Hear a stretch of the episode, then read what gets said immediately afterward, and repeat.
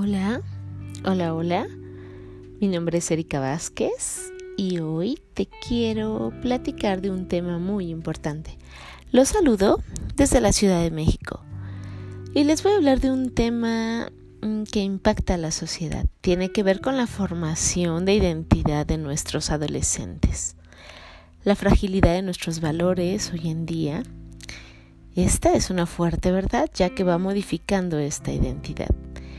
Y es que hoy, debido a tanta información, tan veloz y no siempre tan verídica, la gente más expuesta es precisamente alguien que se encuentra en formación, ya que esto hace que haya una serie de confusión en sus identidades, ocasionando una serie de problemas como la hiperinformación, la desinformación, la transmisión irresponsable de esta, el querer pertenecer a núcleos irreales, etc. Hablemos un poco al respecto. Y es que, bueno, comencemos definiendo un poco a la adolescencia. Comúnmente se define como una transición evolutiva, ya que es un periodo de cambio, crecimiento y transformación a través de sus diferentes etapas de desarrollo. Los retos de distinta índole que en forma de tareas evolutivas afronta el adolescente hoy en día se sintetizan en la formación y consolidación de un sentido de identidad personal al final de su adolescencia, tal y como lo popularizó Erickson al final de sus escritos.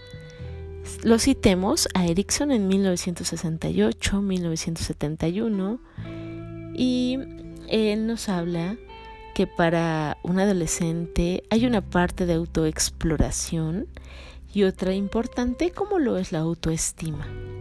Por otra parte, también juega un papel muy importante su eh, sus expectativas que su entorno eh, le ponen en práctica, que ponen en ellos, juegan un papel importante. Es de vital importancia que la familia aporte un ambiente de confort que le permita sentirse pleno dentro de su sociedad.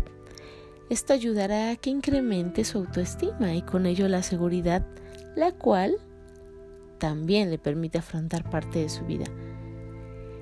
Esto se verá permeado a que en este ambiente él pueda desarrollarse tranquilamente.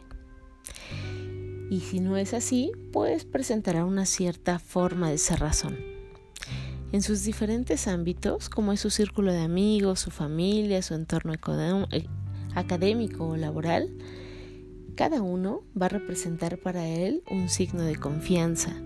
Esto refuerza cada vez más la confianza y seguridad de su persona.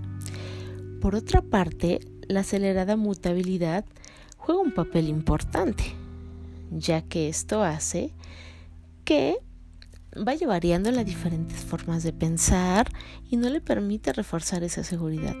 Los entornos en la vida diaria van modificando rápidamente sus conceptos y objetivos de vida y con ello la convicción ante su sociedad. El tener acceso ilimitado a la información le permite modificar de forma más rápida su sentido. La forma en que objetivamente piensa ante los diferentes enfoques que la información le presenta Hoy en día es un reto discernir entre información verídica que a su vez sustente la credibilidad de una investigación confiable. Por ello, es muy importante que como entorno y familia le brindemos esa seguridad. Como ya vimos, la moral de nuestros tiempos fija reglas que permiten seguir una línea aceptable dentro de nuestra sociedad, más sin embargo no siempre es lo adecuado pues nos hemos dado cuenta que esta moral se ha roto cada vez que rompemos esas reglas que marca la sociedad y que defendemos una ética más honesta y aceptable dentro de nuestra familia y persona. Esta ética más humana que nos permite ser más empáticos a nuestra sociedad.